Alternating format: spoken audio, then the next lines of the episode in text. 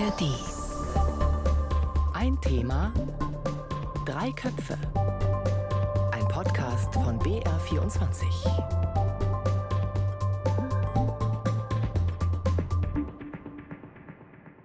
Wir gehen ein paar Tage zurück in den Januar.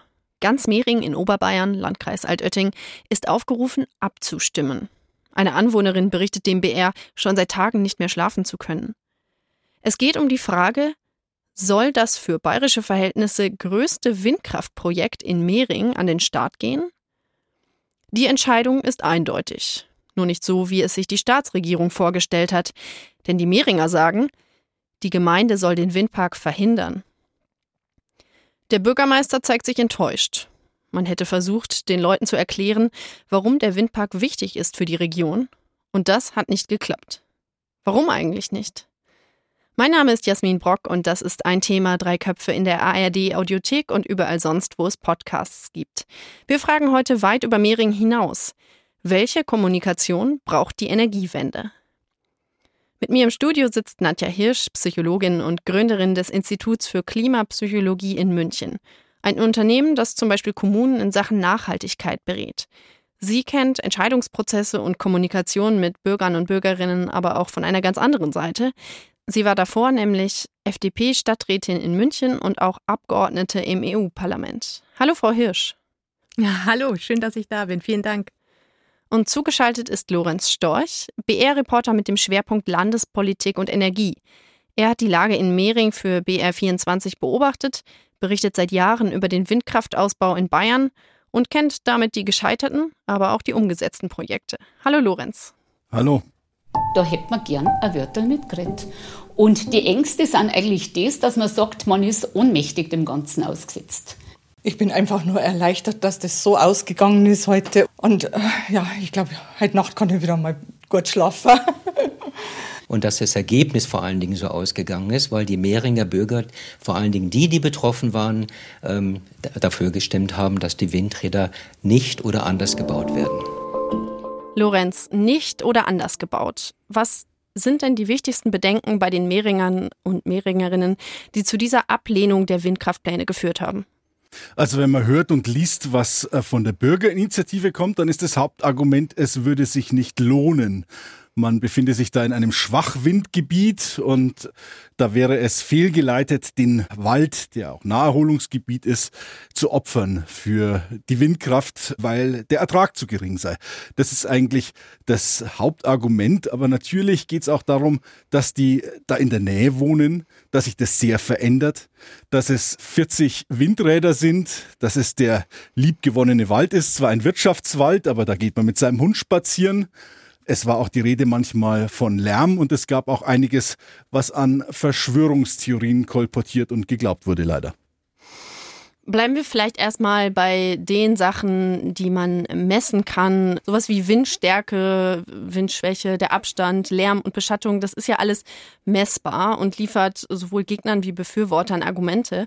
Und über die Optik kann man eben auch streiten, aber Emotionen, wir haben es auch gerade in den O-Tönen gehört, nicht mehr schlafen können, das ist alles irgendwie schlechter zu fassen und vielleicht auch schwieriger zu entkräften. Frau Hirsch, was würden Sie sagen, welche Rolle spielen Emotionen bei solchen Großprojekten? Emotionen spielen gerade bei diesen Großprojekten eine große Rolle. Letztendlich haben wir auch Emotionen als Menschen, das macht ja durchaus Sinn und die weisen uns auch darauf hin, dass für uns irgendwas nicht stimmig ist. Und ich glaube, dass das große Kunststück ist, diese Emotionen auch als etwas Konstruktives zu verstehen. Also die, was jetzt hier auch angesprochen wurde, es sind Ängste, es sind Sorgen. Das zeigt ja, dass hier Handlungsbedarf ist. Ich glaube, die Problematik ist eher, dass Politik und Verwaltung sich schwer tut, mit Emotionen konstruktiv umzugehen. Und das ist, glaube ich, so ein bisschen äh, auch die Lernaufgabe aus diesem Projekt. Ja, wie Politik das machen könnte, darüber sprechen wir auch auf jeden Fall noch in dieser Ausgabe von Ein Thema Drei Köpfe. Jetzt ist diese Ablehnung da. Die Mehringer und Mehringerinnen sind dagegen äh, mehrheitlich, äh, dass der Windkraftpark auf ihrem Gemeindegebiet kommt. Und trotzdem bleibt es ja ein Dilemma. Also wie geht man da jetzt mit um? Denn Insgesamt brauchen wir ja Windkraft als einen Baustein der Energieversorgung, denn es gibt ja nach wie vor die Klimakrise, den Atomausstieg. Putin liefert kein Gas mehr, von dem wir sehr abhängig waren. Und es gibt Ziele der Bundesregierung, was den Ausbau von erneuerbaren Energien angeht. Und da hakt es eben noch ein bisschen. Also wenn man sich die Ziele anschaut für 2023 für den Ausbau nach erneuerbaren Energien, dann wurden Ziele bei Solarenergie in ganz Deutschland so erfüllt, sogar übertroffen mit 155 Prozent. Aber bei Wind, da sieht es eben schlechter aus. Für letztes Jahr kann man feststellen, dass nur 80 Prozent des geforderten Ausbaus umgesetzt wurden. Und natürlich sieht es in jedem Bundesland anders aus. Während Nordrhein-Westfalen Spitzenreiter ist mit 300 Windrädern, die genehmigt wurden letztes Jahr, waren es in Bayern nur 17. Und das zeigt, warum die 40 geplanten Re Windräder in Mehring, das waren die, die da hinkommen sollten, obwohl eben die Mehringer nur über, nur über 10 abstimmen konnten auf ihrem Gemeindegebiet, warum 40 Windräder angesichts zu einem Ausbau letztes Jahr von 17 auf gar keinen Fall nicht nichts ist. Aber es hat eben vor Ort nicht überzeugt. Lorenz, du hattest gerade schon diese Initiative, die Bürgerinitiative angesprochen. Wie hat sich denn der Widerstand gegen diesen Windpark in Mehring mobilisiert? Ja, das ist ganz interessant, weil die Träger von dieser Bürgerinitiative, die Verantwortlichen, die waren alle von außerhalb. Und es war ein AfD-Stadtrat dabei aus Altötting. Die haben dann aber natürlich auch welche vor Ort gefunden, die dann Mitstreiter wurden und die sind ein Stück weit in ein Vakuum gestoßen offenbar. Also ich bin nicht der Korrespondent vor Ort, aber das ist das, was mir von dort berichtet wird, dass eben relativ lange es wenig Kommunikation gab von den Befürwortern, von dem Unternehmen, dem französischen Windkraftunternehmen Care, was da gewonnen hat, von den Staatsforsten auch von den Politikern. Und der Bürgermeister hat sich ziemlich alleingelassen gefühlt. Und bis dann die Befürworter versucht haben zu überzeugen, hatten viele schon die Briefwahlunterlagen abgegeben. Also der bayerische Wirtschafts- und Energieminister Aiwanger wollte eigentlich vorbeikommen zu einer Bürgerversammlung, hat dann abgesagt, weil er lieber zu Bauernprotesten gegangen ist. Und als er dann doch da war, hatten eben die meisten schon per Briefwahl abgestimmt. Was ich ja ganz interessant fand, das habe ich in der Süddeutschen Zeitung gelesen, dass sich der Landrat von Altötting, Erwin Schneider von der CSU, und das passt sehr gut zu unserem Thema, dass er sich angesichts der emotionalisierten Stimmung zu dem Eindruck gekommen sei, der Entscheid sei gar nicht mehr zu gewinnen gewesen. Nochmal an Sie, Frau Hirsch, die Frage. Sie beraten ja aktuell Kommunen, die Projekte im Bereich Nachhaltigkeit und Energiewende umsetzen wollen. Welche Rolle spielen denn solche Initiativen, so eine Mobilisierung von Bürgern und Bürgerinnen im Vergleich zu zum Beispiel Beschluss, Empfehlungen und Beschlüsse vom Gemeinderat? Denn der war im Fall Mehring ja dafür, dass der Windpark kommt, wie angekündigt. Also ich glaube, ein ganz wichtiger Aspekt, den man nicht unterschätzen darf, ist natürlich, wie glaubwürdig ist die Person oder die Organisation, die da kommuniziert. Das heißt, dass das wirklich möglichst frühzeitig hier gerade Kommunen aktiv werden müssen, und zwar nicht nur in Form von Informationen zur Verfügung zu stellen, sondern wirklich auch in ein Aushandeln, Verhandeln zu gehen. In das, das Zuhören ist am Anfang viel wichtiger, als das sozusagen Informationen zur Verfügung zu stellen stellen. Das ist etwas, was oft in diesen Prozessen ja teilweise gar nicht stattfindet, weil man fängt dann oft gleich an mit irgendeinem Informationsabend oder dergleichen, so wie es jetzt auch gerade angedeutet wird. Damit holt man in den seltensten Fällen dann noch jemanden ab, weil die ganze Diskussion, die ganze Meinungsbildung ist davor schon gelaufen und in der Verbindung natürlich auch die Emotionalisierung dieses Themas. Mhm. Ist es auch irgendwo ein Ringen oder ein Streit oder ein Wettbewerb darum, wer besser kommuniziert? Also Kommunikation ist in dem Fall tatsächlich sozusagen die Methode, die Technik. Es muss ein echtes Interesse da sein, zu verstehen, was denn wirklich auch die Anliegen der Bürgerinnen und Bürger sind.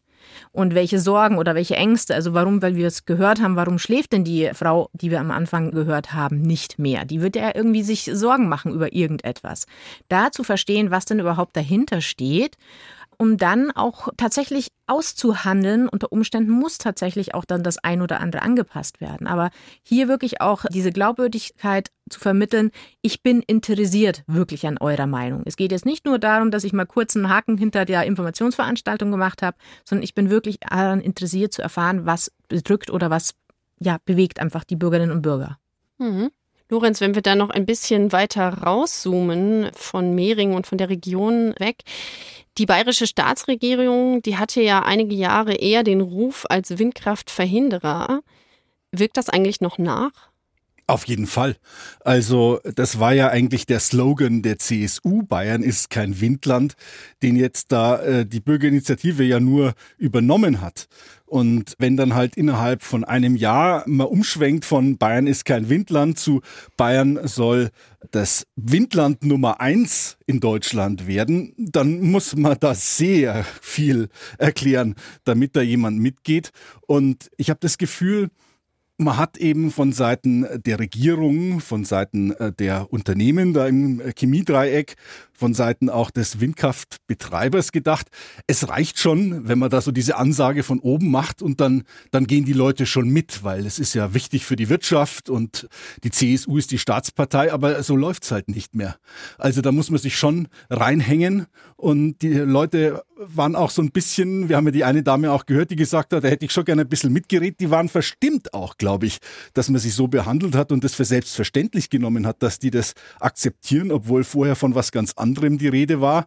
Und da hat, würde ich sagen, die Staatsregierung viel Schaden angerichtet. Frau Hirsch, wie schnell gibt es Erkenntnisse dazu, wie schnell man denn als Mensch, jetzt nicht unbedingt nur als Politiker, Politikerin in einer verantwortungsvollen Position, sondern alle, die sich mit dem Thema Windkraft befassen, wie schnell man so seine Einstellungsmuster, ist man eher Befürworter, eher Gegner, ändert? Also tatsächlich ähm, können sich Einstellungen verändern. Also es, es, ist durchaus möglich.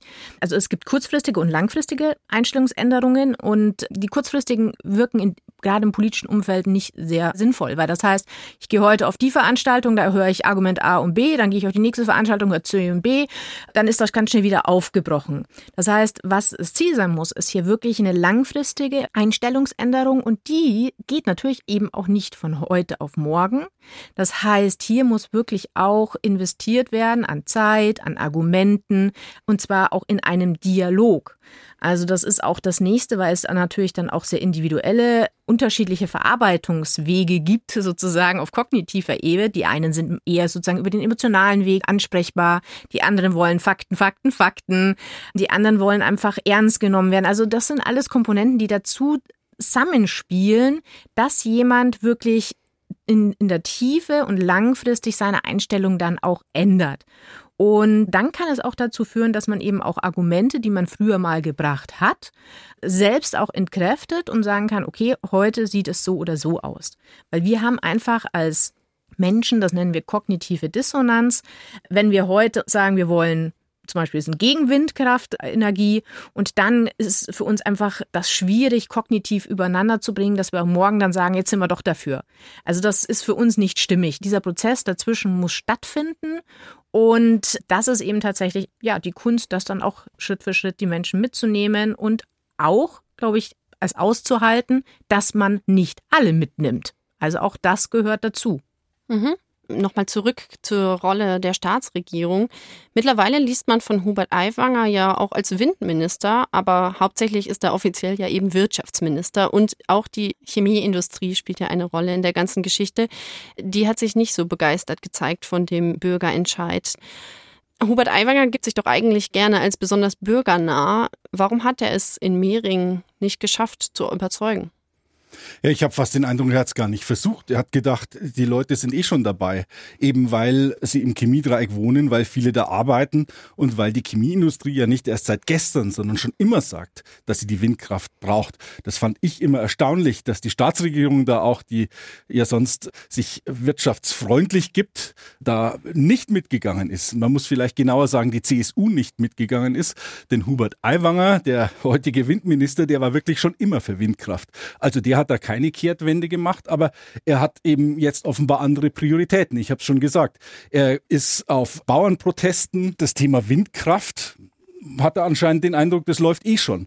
Den Eindruck konnte man auch haben, weil in Bayern es ja nicht nur bei der Regierungspartei, sondern auch in der Bevölkerung schon einen großen Meinungsumschwung, kann ich vielleicht sagen, oder Verschiebung gab, dass viel mehr Leute gesagt haben, nach dem Überfall Russlands auf die Ukraine, jawohl, wir müssen uns auf unsere eigenen Energiequellen besinnen und so wie auch der Landrat von Altötting, naja, also auch wenn es mir nicht gefällt, wir brauchen halt vielleicht diese Windräder. Es sind auch einige Bürgerentscheide dafür ausgegangen, aber jetzt ging es halt mal in die andere Richtung und das zeigt, man kann sich halt nicht darauf verlassen. Ich frage mal ganz grundsätzlich, Warum gerade eigentlich Windkraft? Ich habe den Eindruck, keine Form der erneuerbaren Energie trifft so viel Unmut. Naja, die sind halt groß, die Dinger, ne? Die neuen, die Schwachwindanlagen, die jetzt da in Altötting entstehen sollen oder in der Region Altötting, da ist die Masthöhe schon 200 Meter. Das ist nochmal höher als das, was wir bisher kennen. Und das ist halt einfach nötig, weil jeder Meter, den man mehr in die Höhe geht, bringt mehr Wind. Und gerade bei uns muss man sie so groß machen. Da kann man jetzt lang drüber reden, ob das hässlich ist oder vielleicht sogar ganz schön, je nachdem, wie man sie aufstellt. Das liegt im Auge des Betrachters. Was aber klar ist, es ist auf jeden Fall sichtbar. Und nach meinem Dafürhalten ist das eigentlich der Kern des Ganzen, egal was man sonst so argumentiert ist auf jeden Fall meines Erachtens ein wesentlicher Punkt. Aber ich glaube auch, was es nochmal damit zu tun hat, ist auch, man hat einen gewissen Kontrollverlust. Es ist einfach so groß und man hat den Eindruck, man kann jetzt eben nicht da mitreden, wo vielleicht das Windrad hinkommt, wie das äh, genau aufgestellt wird. Wohingegen, wenn ich mir jetzt auf mein eigenes Dach da eine Photovoltaikanlage draufpack, dann ist das ja immer noch unter meiner Kontrolle. Da habe ich sehr viel mehr sozusagen das Gefühl, ich kann das regulieren, ich bin von niemandem abhängig und da spielt weniger das Thema Willkür dann auch eine Rolle. Ich habe in das Bayern zwei Tagesgespräch letzte Tage auch reingehört, wo viele Leute aus der Region angerufen haben und da waren es eben auch so Fragen, die aufgeworfen wurden, wie ist es denn mit dem Rückbau in 25 Jahren und so weiter. Das sind Bedenken und Sorgen, die wir jetzt besprochen haben, die eine Rolle spielen in der Windkraftdiskussion. Ich würde jetzt gerne darauf kommen, wie Politik denn reagieren kann. Also nicht unbedingt, um jeden zu überzeugen, aber um richtig in den Dialog zu gehen. Frau Hirsch, aus Ihrer Erfahrung, was sind da die wichtigsten Punkte? Also tatsächlich ist es meines Erachtens so, dass die Gemeinden für sich erstmal, wenn sie wissen, dass sie mit so einem Projekt auch konfrontiert sind, muss noch nicht mal so groß sein, sich einfach mal selbst auch überlegen, wie ist es bisher mit ähnlichen Projekten gelaufen? Gibt es äh, Personen, die wir auch frühzeitig vielleicht informieren und einbinden können? Sozusagen mal ein bisschen eine Selbstreflexion, wie auch die Kommunikation bisher in so einer Diskussion läuft. Es ist sehr parteipolitisch. Weiß ich, dass ich vielleicht AfD mit drin habe, die dann auf jeden Fall, egal ob das jetzt sinnvoll ist oder nicht, einfach sozusagen das auch nutzen wollen, um einfach Ärger zu machen. Also diese Einschätzung von vornherein mal, welches, ich sage jetzt mal, Risikopotenzial da einfach ist, ist der aller, allererste Schritt. Und dann muss ich natürlich auch mal ehrlich sein und sagen, na gut, also jetzt hier in dem Fall auch, da haben wir ein Investitionsvolumen von, ich glaube, einer halben Milliarde Euro dann muss ich natürlich halt dann auch mal sagen, dann nehme ich vielleicht mal auch ein Prozent dieses Budgets in die Hand und gehe dann wirklich her und mache einen guten Prozess, wo ich Leute frühzeitig einbinde und eben da in den Austausch und in die Diskussion gehe. Also ich glaube, das ist auch einfach etwas, wo man dann halt auch sich die Zeit und auch die Ressourcen, ja, nehmen muss. Ja, das ist interessant. Man denkt immer, Kommunikation sei gratis, aber in dem Fall natürlich nicht. Man muss da die Ressourcen erstmal haben und zur Verfügung stellen.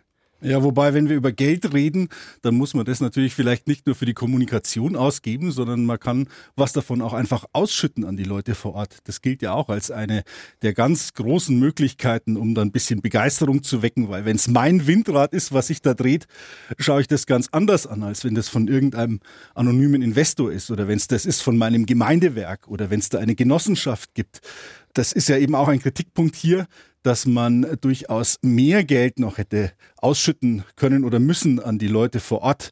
Die sind jetzt verpflichtet, 25 Prozent der Anteile anzubieten.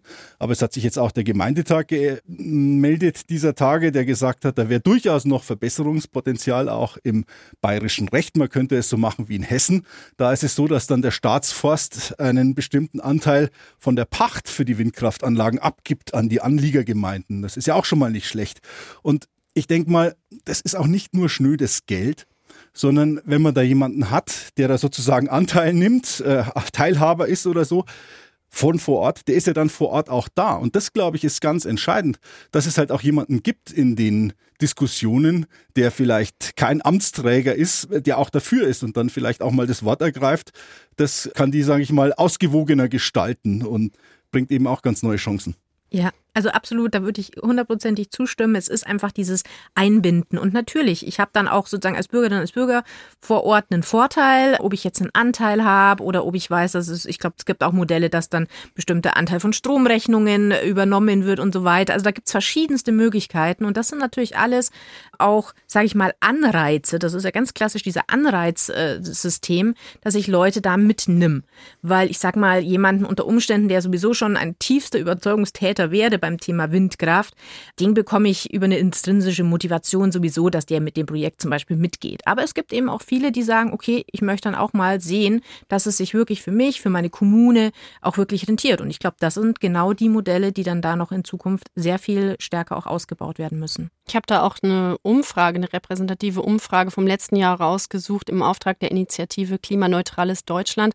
Und da ist rausgekommen, dass hier in Bayern 58, also ja, sagen wir 60 Prozent der befragten Menschen einen Bau von Windrädern befürworten, wenn die Gemeinde finanziell davon profitiert und wenn man selber seine eigenen Stromkosten senken kann, dann sind es sogar noch ein paar Prozent mehr, dann sind es 65 Prozent. Lorenz, du hast ja auch verschiedene andere Bürgerentscheide äh, beobachtet. Äh, der im Ebersberger äh, Forst fällt mir zum Beispiel ein. Der ist anders ausgegangen. Da wurde letztendlich für den Windpark gestimmt.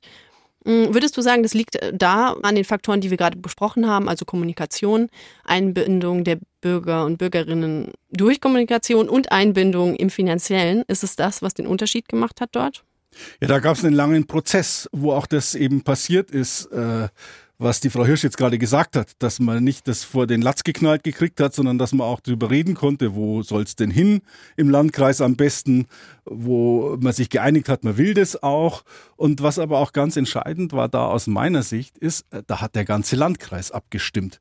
Was aus meiner Sicht auch noch ein bisschen mehr äh, Gewicht hat, wenn da 150.000 Leute abstimmen oder abstimmungsberechtigt sind, als wenn es nicht mal 2000 sind.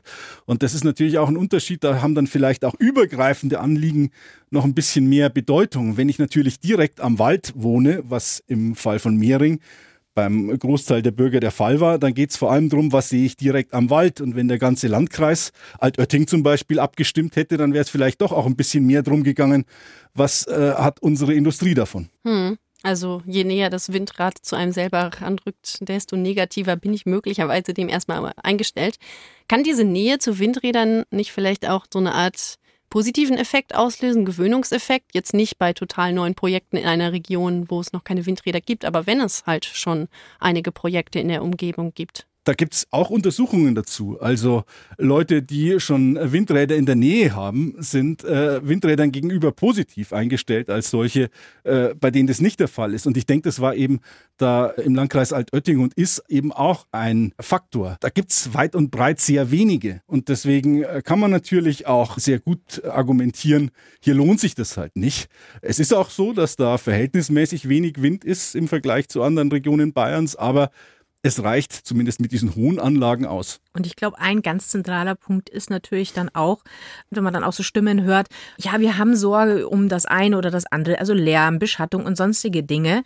Das sind ja dann auch so Sachen, wo ich dann, wenn ich das schon mal erlebt habe und sehe, okay, es geht die Welt nicht unter, weil hier jetzt tatsächlich auch ein Windrad steht, ähm, dann tatsächlich auch ganz einfach diese Sorgen man selbst wahrnehmen kann, dass sie nicht mehr berechtigt sind, im Sinne von, dass das eben auch gerade bei Planungsverfahren und sowas auch berücksichtigt wird. Also ich glaube auch, dieses reale Erleben dann löst dann auch vielleicht die ein oder andere Sorge einfach auch wirklich auf. Lorenz hatte den Punkt gerade schon mal angesprochen mit der Frage, wie viele Leute können da überhaupt abstimmen? Werden noch mehr Leute, als es in Mehringen jetzt waren, da zur Abstimmung aufgerufen? Der Landrat Erwin Schneider von der CSU, den ich am Anfang schon mal zitiert habe mit dem Statement, der Entscheid sei praktisch nicht mehr zu gewinnen gewesen, der hat jetzt auch zur Debatte gestellt, ob es überhaupt so sinnvoll sei, wenn Projekte von überregionaler Bedeutung von einer Entscheidung einzelner Gemeinden abhängen würden. Ja, ich stelle es jetzt hier auch mal zur Debatte. Soll man zum Gemeinwohl dann doch von oben entscheiden?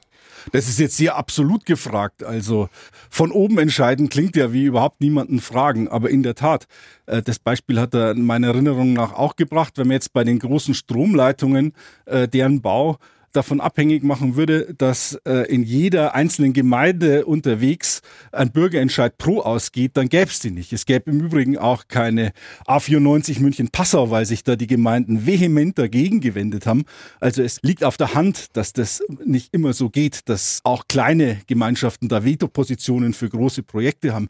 Aber ich würde mich jetzt schon ein bisschen dagegen wehren, zu sagen, man äh, darf die Frösche nicht fragen, wenn man den Teich trockenlegen will. Also es äh, soll schon so sein, dass man die Leute möglichst fragt und ich glaube, das geht auch. Zumal es jetzt natürlich ein bisschen schlechter Zeitpunkt ist, nachdem die Entscheidung da schon gelaufen ist. Ja, also das ist es eben. Wenn, dann muss man es vorher machen. Und man kann nicht sagen, so jetzt ist der Bürgerentscheid rum und es hat uns nicht gefallen und jetzt äh, überlegen wir uns irgendwie was anderes. Also kann man schon, aber das würde sehr gut überlegt sein müssen. Hm. Naja, zu Fairness, er hat ja tatsächlich, sehe ich gerade hier, auch das generell zur Debatte gestellt. Aber nochmal eine andere Frage, Lorenz, an dich. Wäre das denn überhaupt, wenn man jetzt zu dem äh, Schluss kommen würde, man möchte das anders entscheiden als durch einen Bürgerentscheid, man hätte das ja eigentlich gar nicht unterbinden können, oder? Weil Bürgerentscheide, Bürgerbegehren kann man doch einreichen mit einer bestimmten Unterschriftenzahl von Einwohnern und Einwohnerinnen. Drei bis zehn Prozent der Leute, die dort wohnen, müssen unterschreiben und dann gibt es ein Recht auf so einen Bürgerentscheid. Ja, das schon, aber der ist jetzt erstmal vor allem politisch bindend. Der gilt ja auch nur für ein Jahr als bindend und es ist jetzt im Fall von Mehring so, dass äh, die Gemeinde juristisch auch äh, diese Windräder überhaupt nicht verhindern kann. Also der Text vom Bürgerentscheid war meiner Erinnerung nach ungefähr, äh, sie soll alles tun, um den zu verhindern und was sie dann aber im Wesentlichen tun kann, ist ihr Einvernehmen zu verweigern. Aber da könnte man dann, indem man eine Schleife mehr dreht, das trotzdem bauen, aber das ist eben politisch nicht gewollt und da haben sich ja jetzt auch die Staatsforsten und der Minister Aiwanger auch schon festgelegt, dass man das nicht einfach ignoriert. Ja, Sie haben gesagt, also wenn ich auch Markus Söder und Hubert Aiwanger im Ohr habe, dass Sie das Votum der Mehringer respektieren wollen auf jeden Fall, aber doch am Großprojekt festhalten, was ja nach einem großen Spagat klingt. Und die Initiative Gegenwind, die wurde ja von Hubert Aiwanger jetzt auch in den Landtag äh, zum Gespräch eingeladen. Wenn jetzt ein Kompromiss gefunden würde, ist das im besten Sinne der Demokratie ein geglückter Ausgang? Oder besteht dann eben die Gefahr, dass Bürger und Bürgerinnen, die nämlich vehement gegen den Windpark sind, sich übergangen fühlen? Kann man sicher politisch wie psychologisch beantworten. Also ich glaube, der Punkt ist Wandel. Also wir haben ja hier ganz viele Veränderungen, in dem Fall jetzt Energiewende, braucht Mehrheiten. Also wir sind in einer Demokratie, deswegen brauchen wir Mehrheiten. Das heißt nicht, dass jeder und jede Einzelposition mitgenommen wird oder auch teilweise nicht mitgenommen werden kann, aber es geht darum, Mehrheiten für diese Projekte zu gewinnen. Und da ist es natürlich selbstverständlich, dass es meistens am Schluss auch ein Kompromiss wird. Und diesen Kompromiss erreicht man eben, indem man frühzeitig in den Austausch mit Bürgerinnen und Bürgern vor Ort geht. Und wie schon gesagt, das Ziel kann nicht sein, dass man sagt, okay, äh, jedes einzelne Partialinteresse wird hier abgedeckt. Aber zuzuhören, ernst genommen zu werden, das ist der erste Schritt, um auch diese Vertrauensbasis auch grundsätzlich für diesen politischen Entscheidungsprozess aufzubauen. Und ähm, das ist etwas, wo ich mir ziemlich sicher bin, dass man das benötigt, denn ansonsten haben wir ja schon auch das Problem, dass einfach, wenn diese, ich sage jetzt mal, Großprojekte sonst durchgezogen werden, also es beendet ja dann nicht diese Unzufriedenheit. Also das heißt ja nicht, wenn ich jetzt Schnips mache und dann steht in dem Fall jetzt der Windpark, dann sind alle damit glücklich. Also dann gibt's ja dann, sage ich mal, gibt's dann weiter noch Demonstrationen, es gibt Blockaden, vielleicht hat man auch das Glück, dass sich das dann irgendwann abschwacht, wenn man sieht, dass es doch nicht so schlimm ist. Aber das ist dann ein, eine Frage des Hoffens, dass sich sozusagen Bürgerinnen und Bürger dann wieder irgendwie da mal sozusagen einem anderen Thema widmen. Also das heißt, das kann man machen, aber finde ich zumindest äh, sehr riskant und auch nicht besonders demokratisch. Ich würde sagen, ich weiß jetzt nicht, wie diese Verhandlungen ablaufen sollen und um was es da dann genau gehen wird. Deswegen tue ich mir schwer, das jetzt ganz speziell in diesem Fall äh, zu bewerten, wie die Verhandlungen von Aiwanger mit dieser Bürgerinitiative aussehen. Aber dass man grundsätzlich verhandelt und dass es was zu verhandeln gibt bei so einem Projekt, das haben wir ja ganz am Anfang schon gesagt, das finde ich gehört dazu, weil sonst macht Beteiligung ja keinen Sinn. Das ist so ähnlich wie bei den Stromtrassen. Da war es auch ein Problem, dass man nicht eben in Bürgerbeteiligung gegangen ist und äh, gesagt hat, naja, da können wir drüber reden, da machen wir vielleicht an dieser oder jenen Stelle mal ein bisschen Erdverkabelung oder so. Da gibt's was zu reden, sondern erst waren sie ganz überirdisch und dann auf einmal ganz unterirdisch. Und ich finde, Verhandeln gehört auch zur Demokratie. Lorenz, wofür steht das Beispiel, das wir heute besprochen haben? Wofür steht Mehring für dich im großen Kontext Deutschland und Energiewende oder Bayern und Energiewende? Das, glaube ich, kann man erst mit ein bisschen Abstand beurteilen. Also der Präsident des äh, Bayerischen Gemeindetags, Uwe Brandl, hat es als einen Betriebsunfall oder Ausrutscher oder sowas in der Art bezeichnet. Vielleicht war es das. Vielleicht ist es ein Anfang einer Trendwende womöglich. Also das wird jetzt sehr interessant zu beobachten sein, ob äh, vielleicht in Südbayern mehr von diesen Bürgerentscheiden tatsächlich gegen Windräder ausgehen. Das wäre eine, wie ich glaube, sehr gefährliche Entwicklung, auch für den Frieden innerhalb Bayerns, weil in Franken stehen schon jetzt sehr viele Windräder und in Südbayern viel weniger. Wenn jetzt sich der Eindruck durchsetzen würde, die Südbayern sind der Meinung, das ist ganz in Ordnung so, dass die Franken die ganze Last in Anführungszeichen tragen, dann würde das da womöglich auch zum Aufstand führen. Das weiß man aber alles nicht. Es ist jetzt mal ein Bürgerentscheid. Da ging es wirklich um wenige hundert Stimmen hin oder her. Das muss man mit Abstand betrachten. Das heißt, du hältst es aber auch für möglich, dass es so eine Art Domino-Effekt geben könnte oder dass das, das Mehring eine Signalwirkung hat. Das ist nicht auszuschließen, vor allem jetzt da vor Ort, ähm, wo ja die gleichen äh, Leute auch unterwegs sind und äh, man miteinander spricht. Und ähm, es ja jetzt mindestens zwei weitere Bürgerentscheide möglicherweise geben könnte unter den äh, sieben Kommunen, die da Anlieger sind. Also das werden wir jetzt beobachten und später sind wir schlauer. Frau Hirsch, abschließend, angenommen, ein Bürgermeister oder eine Bürgermeisterin hört gerade uns zu bei ein Thema Drei Köpfe und derjenige, diejenige will demnächst einen Windpark in Angriff nehmen. Welche drei Stichworte würden Sie sagen, gehören auf die To-Do-Liste, damit, ja, damit sich alle in der Gemeinde gut eingebunden und gut informiert fühlen? Ich glaube, der allererste Punkt ist es, wirklich für sich selbst einmal zu überlegen, wie ist die politische Debattenkultur in meiner Gemeinde. Zweiter Punkt, welche Personen und Personengruppen habe ich in meiner Gemeinde, die ich einfach von vornherein ganz unverbindlich, ja, einfach einbinden kann in so eine Kommunikation. Das muss noch nicht mehr formal sein, sondern einfach auch in Gesprächen, um diese Leute mitzunehmen, zu verstehen und vor allem zuzuhören. Und ich glaube, das ist so das äh, größte Schlagwort. Zuhören und verstehen, was die Bedürfnisse und die Ängste sind, um dann wirklich den nächsten Schritt zu gehen und äh, in die Verhandlungen, in das Aushandeln zu gehen. Vielen Dank. Nadja Hirsch, Psychologin, Gründerin von dem Unternehmen Institut für Klimapsychologie in München. Und vielen Dank an Lorenz Storch, BR-Reporter mit dem Schwerpunkt Energie und Landespolitik. Danke für die Diskussion. Danke. Das war ein Vergnügen. Ein Thema, drei Köpfe. Heute mit Nadja Hirsch, Lorenz Storch und Jasmin Brock.